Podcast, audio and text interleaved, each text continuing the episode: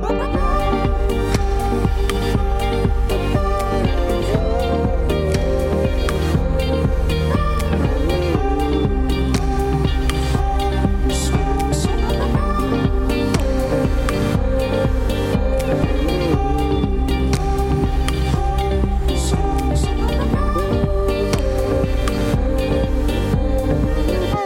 Bonjour à toutes et à tous et bienvenue dans la Méridienne, j'espère que vous allez bien. Je suis heureux de vous retrouver en ce mercredi 10 mars et aujourd'hui j'ai le plaisir de recevoir en visioconférence Ariane Despierre-Ferry, directrice de la rédaction du média L'étudiant. Avec elle, nous analyserons et commenterons les résultats du baromètre de confiance dans l'avenir des 15-20 ans en France qui mesure l'impact de la crise sanitaire sur les jeunes Français, sur leur orientation et leur futur plus lointain, pétri d'inquiétudes mais aussi de certaines attentes professionnelles qui restent attachées. En fin d'émission, nous reviendrons sur une autre crise diplomatique cette fois entre Londres et Bruxelles. Rien ne va plus autour de la livraison des vaccins, on en parle juste après, mais avant de démarrer, voici le Flash Info.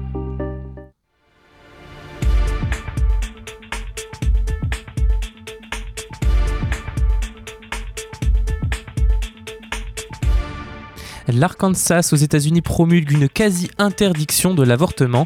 L'État américain a adopté hier une loi interdisant l'IVG même en cas de viol ou d'inceste. La seule exception prévue par le texte est pour sauver la vie de la mère lors d'une urgence médicale, a annoncé le gouverneur Asa Hutchinson. Avec cette loi, les opposants à l'interruption volontaire de grossesse espèrent pousser à un revirement de la Cour suprême des États-Unis qui, en 1973, a déclaré que les Américaines avaient un droit à avorter. Un tel revirement permettrait à chaque État de faire ce qu'il veut et accentuerait encore les inégalités territoriales. Les opposants à l'IVG estiment que la Cour suprême est aujourd'hui davantage prête à revenir sur l'arrêté historique Roe contre Wade depuis la nomination de trois juges conservateurs à la tête de l'institution par Donald Trump.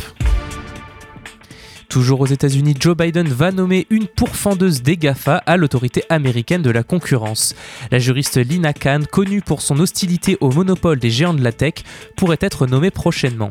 Cette universitaire de 32 ans s'était fait connaître dans le monde académique en 2017 alors qu'elle était encore étudiante en publiant dans la revue de droit de Yale un article intitulé Le paradoxe antitrust d'Amazon. Elle estimait que l'arsenal législatif américain était insuffisant pour lutter contre les pratiques monopolistiques des GAFA. Si cette nomination est confirmée, ce serait un signe supplémentaire de la volonté de la nouvelle administration d'engager un bras de fer avec Google, Amazon, Facebook et Apple autour de pratiques jugées anticoncurrentielles. On parle maintenant des Ouïghours. Un nouveau rapport indépendant accuse la Chine de génocide. Dans un document publié hier par l'Institut New Lines pour la stratégie et la politique à Washington, 50 experts internationaux affirment que le gouvernement chinois a mis en place une politique qui vise à détruire la minorité musulmane en tant que groupe. C'est la première fois qu'une ONG mène une analyse indépendante concernant les accusations de génocide au Xinjiang. Et selon Washington, jusqu'à 2 millions de personnes issues de minorités musulmanes auraient été placées dans un vaste réseau de centres de détention où d'anciens détenus affirment avoir été soumis à un endoctrinement abusé sexuellement et même stérilisé de force. La Chine nie ces allégations, affirmant que les centres sont nécessaires pour prévenir l'extrémisme religieux et le terrorisme. La Russie et la Chine toujours projettent de construire ensemble une station lunaire. Ce projet dévoilé hier par Moscou et Pékin dans un communiqué consiste en un ensemble d'outils de recherche expérimentaux présents à la surface de la Lune ou dans son orbite et conçus pour mener des travaux pluridisciplinaires. L'administration spatiale chinoise a par ailleurs souligné que la station visera à promouvoir l'exploration pacifique et l'utilisation de l'espace pour toute l'humanité. La Russie et la Chine ont, par le passé accusé les États-Unis de militariser l'exploration spatiale, en particulier après que Donald Trump ait décidé de créer une force spatiale, la première du genre dans le monde en 2018. Face à cette potentielle menace, la question de la sécurité spatiale pourrait devenir une voie de, collaboration croissante entre Moscou et Pékin, estiment les journaux, euh, les journaux américains. Pardon. Et voilà pour ce petit tour de l'actualité internationale. J'accueille maintenant Ariane Despierre-Ferry, directrice de la rédaction de l'étudiant. Bonjour et bienvenue dans la Méridienne. Merci d'avoir accepté notre invitation. Bonjour, je suis ravie d'être avec vous. Bonjour à tous les auditeurs. Vous êtes ici donc pour nous présenter et commenter les résultats d'une enquête, celle du baromètre de confiance dans l'avenir, menée par l'Institut de sondage BVA, le groupe Orange et vous également, le média L'étudiant. Alors tout d'abord, avant de parler des résultats, est-ce que brièvement vous pouvez nous indiquer euh, quelle a été la méthode pour mener cette enquête? Alors oui, nous nous sommes interrogés aux jeunes euh, entre la classe de seconde et dans le supérieur, bac plus 1, bac plus 2.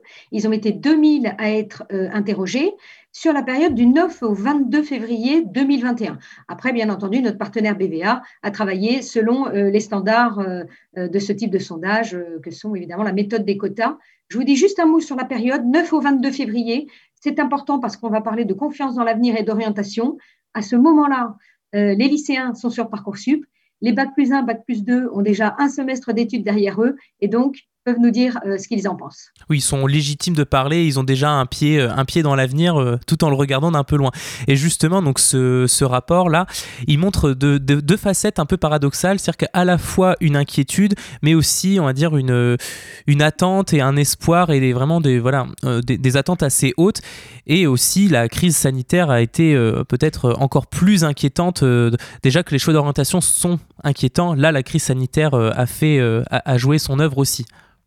Voilà, c'est-à-dire que quand on parle de choix d'orientation, en fait, on parle d'une démarche. C'est-à-dire que c'est un moment où euh, le jeune va à la fois s'informer pour comprendre euh, quelles sont les, options qui s'ouvrent à lui. Il va mener une forme d'introspection et de questionnement. Et comme nous sommes en période de crise sanitaire, euh, les incertitudes sont plus grandes. Et le troisième aspect, lorsqu'on est dans une démarche d'orientation, c'est qu'il faut se projeter. Quand devant vous, euh, les incertitudes règnent. Vous voyez autour de vous d'autres personnes, que ce soit des pères ou des, plus âgés, qui sont dans la difficulté. Effectivement, ça génère du stress. Donc, que l'on ait 8 lycéens et étudiants sur 10 qui se disent inquiets, et si on zoome, il y en a 59% qui se disent très inquiets, et 91% pour ce qui concerne les étudiants en université ou IUT, finalement, ça n'est pas une surprise, malheureusement, compte tenu du contexte, et en même temps, avec ce bémol que il est normal que ce soit un moment d'interrogation, donc d'inquiétude, puisque ce sont des choix qui peuvent être déterminants pour l'avenir.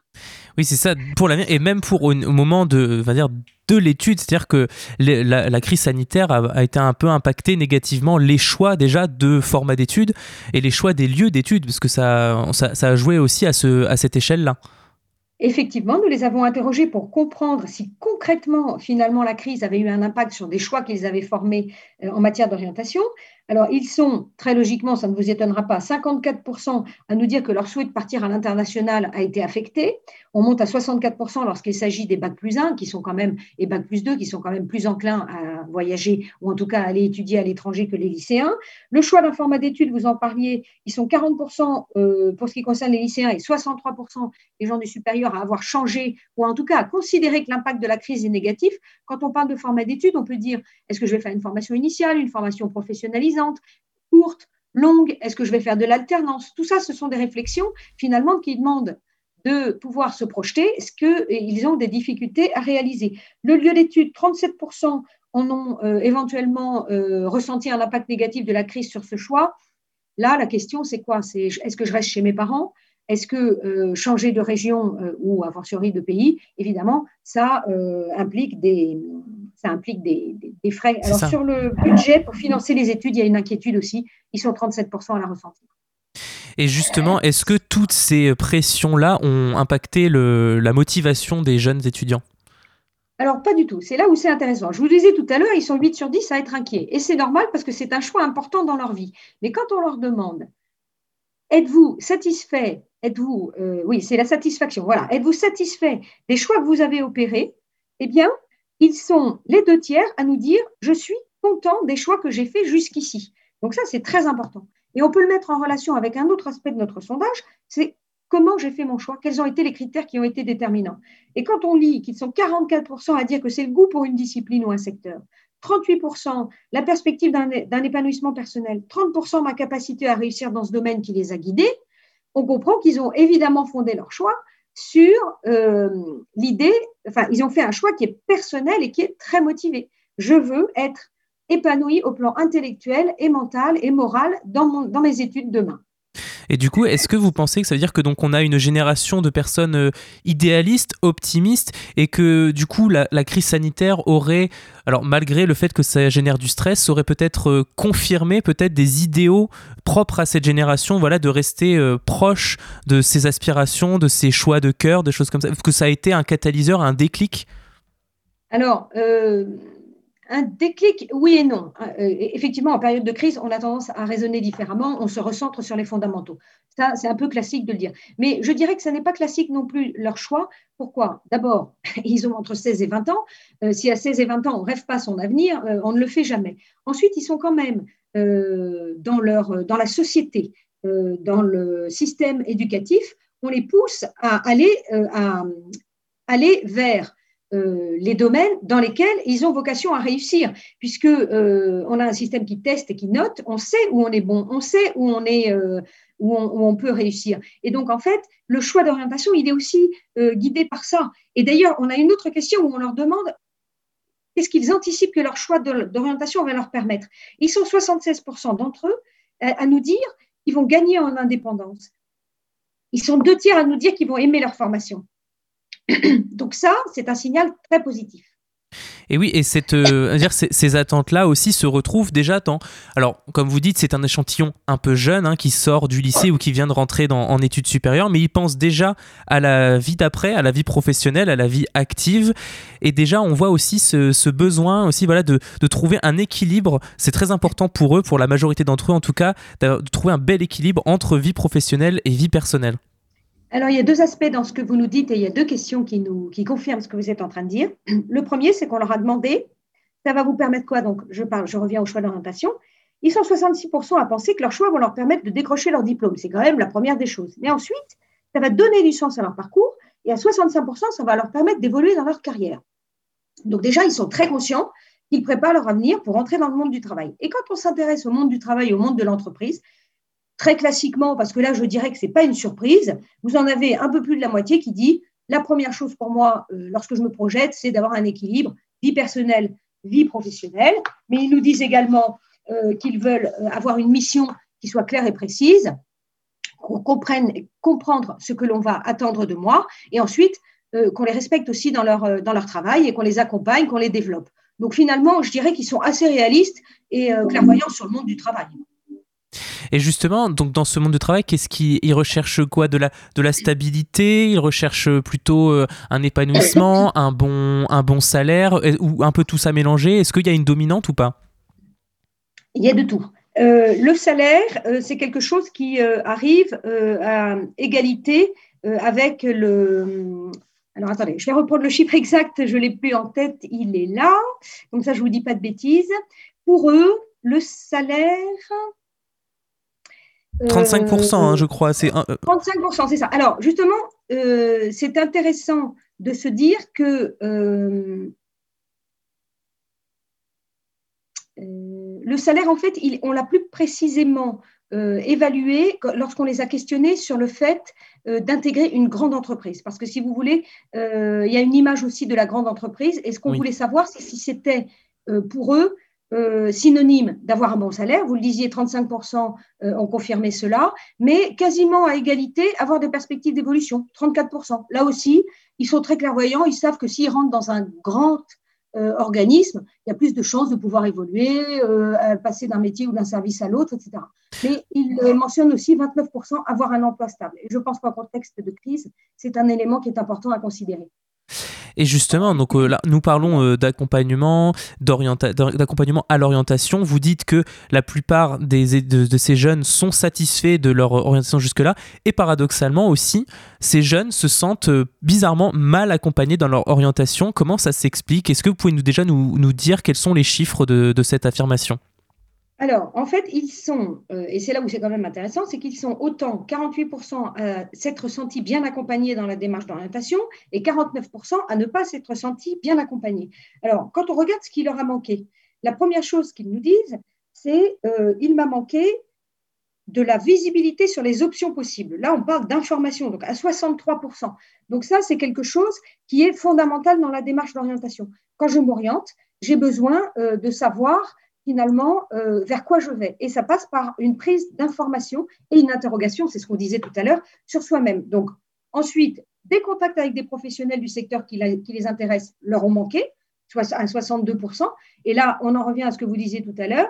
Ils s'intéressent au monde de, l'entreprise, à la perspective, à, quoi va me servir mon diplôme, entrer dans le monde euh, professionnel. Et pour cela, il faut que je m'y projette et que je comprenne quels sont les métiers.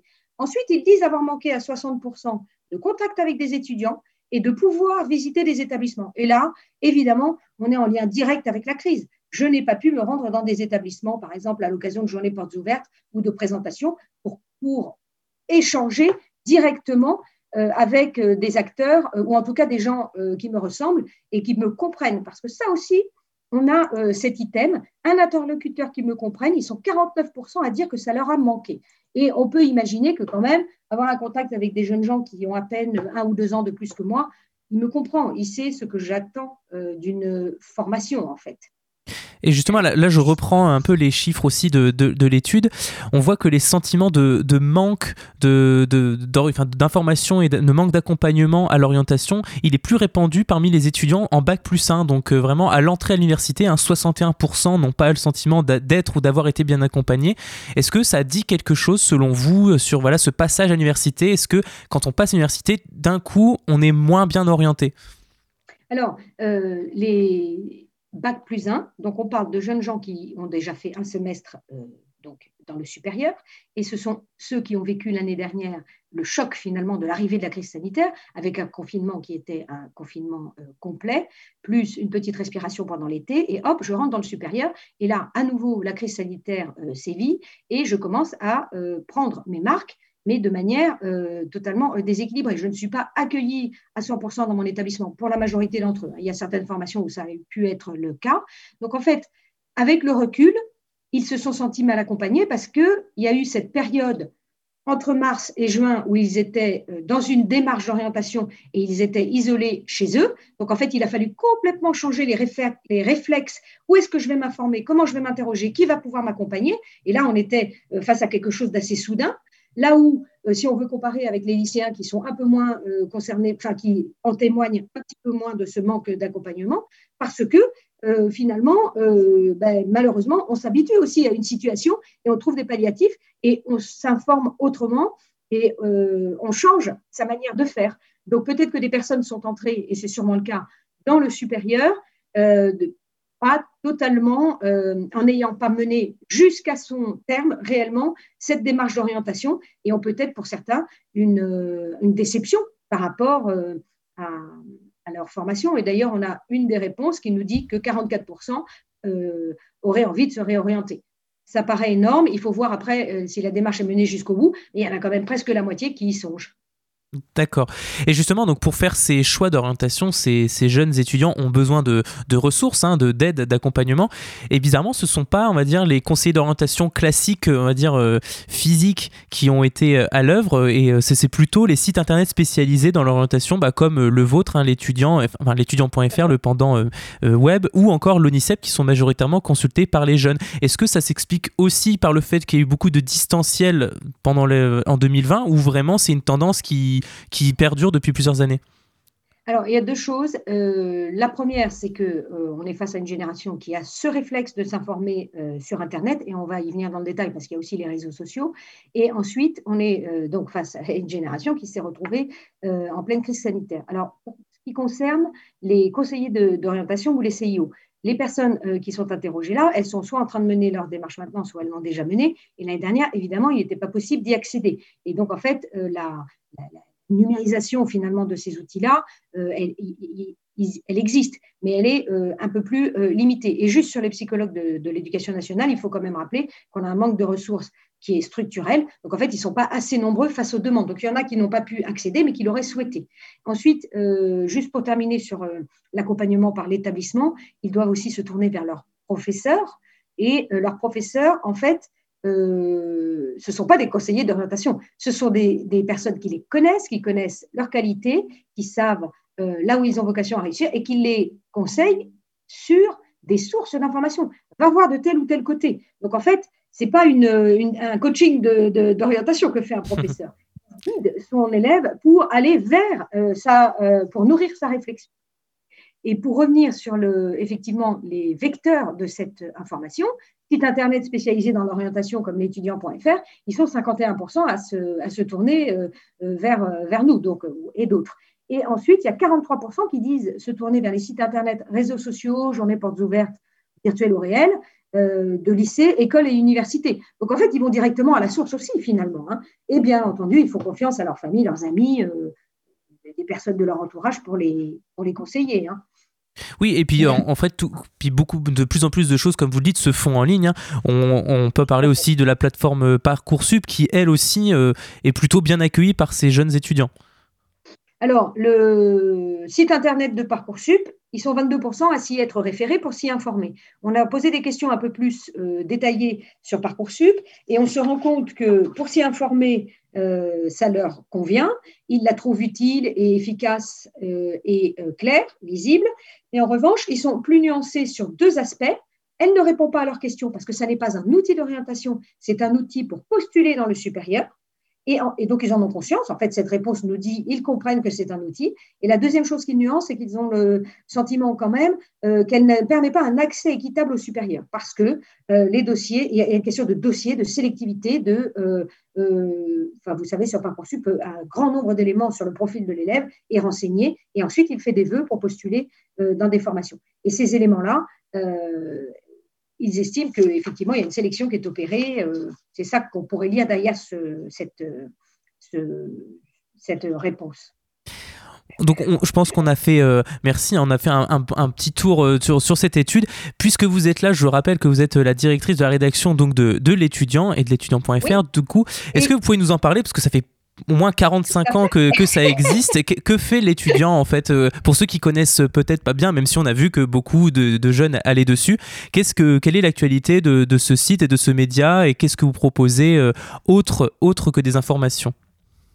Alors, en fait, le cœur de notre métier, euh, c'est d'accompagner et d'informer des jeunes qui sont en orientation en fait, on les accompagne du collège jusqu'à l'entrée dans la vie active. Donc, vous voyez, ça fait tout un spectre d'informations et de conseils qu'on peut leur donner. Et nous avons deux vecteurs principaux pour cela le site l'étudiant.fr que vous avez euh, euh, cité et nos salons. Euh, habituellement et très prochainement, puisque la crise sanitaire va un jour s'achever, on l'espère dès la rentrée, nous avons entre 120 et 130 salons donc dans toutes les régions de France. Un salon, c'est quoi? C'est un endroit où les gens se rencontrent euh, échange, où l'on prend des informations et où aussi on teste, on, teste son envie euh, et des aspects peut-être un peu plus euh, subjectifs sur est-ce que je me projette dans tel établissement, est-ce que les personnes que j'ai rencontrées me ressemblent si ce sont des élèves, est-ce que les responsables de formation ou des professeurs me donnent envie d'intégrer telle ou telle formation. Alors pour revenir à nos salons, euh, ils sont quand même 20% à dire que c'est un, un, vecteur d'information pour eux et j'en suis euh, ravie. Cette année, évidemment, euh, ils se sont tenus virtuellement, c'est-à-dire sur une plateforme sur laquelle ils pouvaient faire les mêmes choses et parfois plus de choses qu'en réel, c'est-à-dire aller à la rencontre d'exposants, assister à des conférences éditoriales dans lesquelles on décrypte euh, tout euh, euh, ce processus d'orientation et où on répond à leurs questions. Ça, c'est très important. Et ensuite, ils pouvaient consulter de la documentation, comme d'habitude, visionner des vidéos, etc. Et en fait, par rapport à ce. Donc, la démarche d'orientation est encore en cours. Donc, nous, l'étudiant, on a encore des salons qui sont en cours, qui sont régionaux et qui permettent d'accéder aux études supérieures, donc par région. Donc ça, c'est très intéressant parce qu'on peut voir à côté de chez soi quelles sont les formations qui sont proposées et aller échanger avec leurs responsables. Nous avons aussi des salons qui sont, entre guillemets, plus spécialisés. On en a un qui commence ce week-end qui s'intéresse à l'alternance, l'apprentissage et les métiers. Donc là, on est vraiment, on revient à notre étude. Ils ont besoin de savoir, de se projeter, de comprendre vers quoi ils vont et d'être dans le concret. Donc là, euh, dès demain, ils pourront se rendre sur notre, notre salon. Ils auront 200 exposants euh, face à eux. Ils auront des milliers d'offres de, euh, d'alternance. Donc, ils ont un, job aussi euh, à prouver, hein, on le sait. C'est le, euh, le, format de l'alternance. on est formé à la fois dans l'entreprise et dans, une, dans un CFA, enfin dans un, dans un centre de formation. Et ensuite, nous avons aussi un salon, alors là, qui concerne peut-être moins nos auditeurs qui s'intéressent peut-être au post-bac, mais nous avons un salon sur les masters. Et là, c'est la poursuite d'études. Après une première formation, par exemple une licence, je poursuis mes études. Donc, vous voyez, nous sommes toujours très actifs et pile dans notre mission. C'est-à-dire qu'à la fois, on continue à proposer euh, des rencontres, de l'échange, de l'information sur nos salons, qu'ils soient virtuels ou physiques. Et bientôt, euh, on va tous se retrouver. Et euh, sur notre site, avec à la fois des éléments extrêmement formels d'information sur comment, comment on rentre dans telle formation, comment on utilise la plateforme Parcoursup, comment fonctionne le CRUS pour trouver un logement ou une bourse. Et puis, des éléments qui sont plus, entre guillemets, vivants, où on va faire témoigner des jeunes, on a des vidéos, on va dans les établissements, on fait vivre le quotidien euh, des étudiants et de leurs formateurs. Merci beaucoup Ariane Despierre-Ferry d'être passée dans notre émission hein, pour nous parler euh, de cette enquête et aussi des actions euh, toujours menées par l'étudiant qui nous, ça nous éclaire un peu sur le mental actuel des jeunes et de leurs prospectives en cette période de crise sanitaire. Merci beaucoup. Tout à fait. Merci à tous. Bonne journée. Alors c'est l'heure de faire une pause musicale maintenant dans la Méridienne. On revient juste après Clap Your Hands, Say Yeah. Vous êtes toujours sur Radio Phoenix. À tout de suite.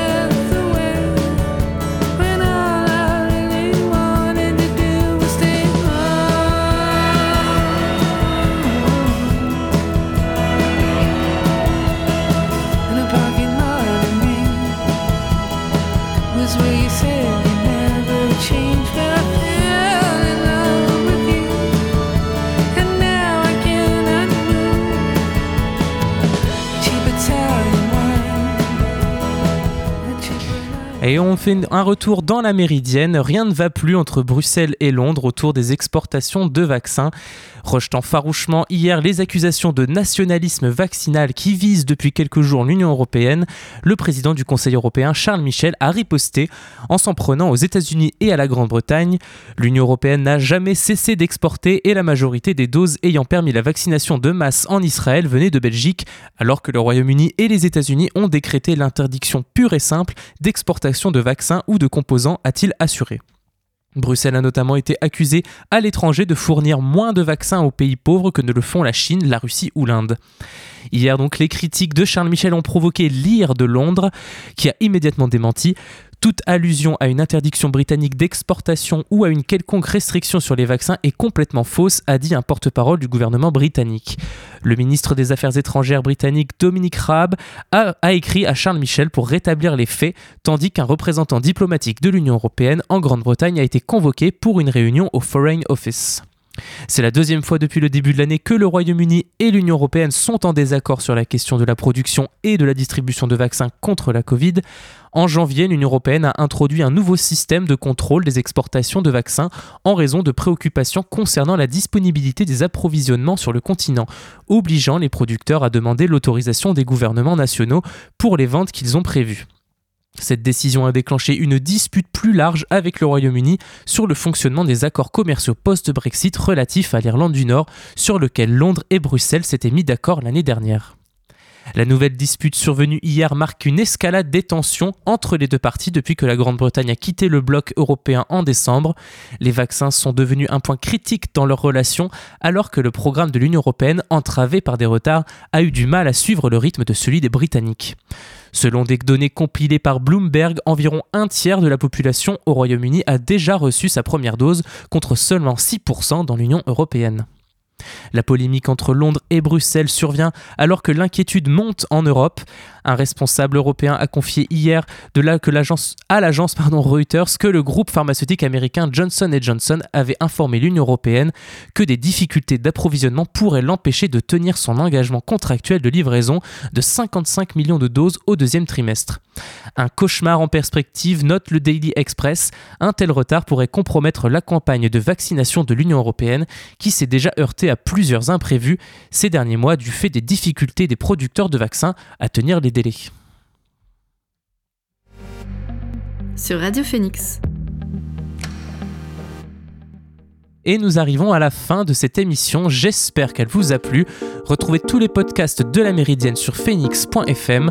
Pour un nouveau numéro, je vous donne rendez-vous demain, même heure, même fréquence. D'ici là, portez-vous bien et passez une bonne journée sur Radio Phoenix.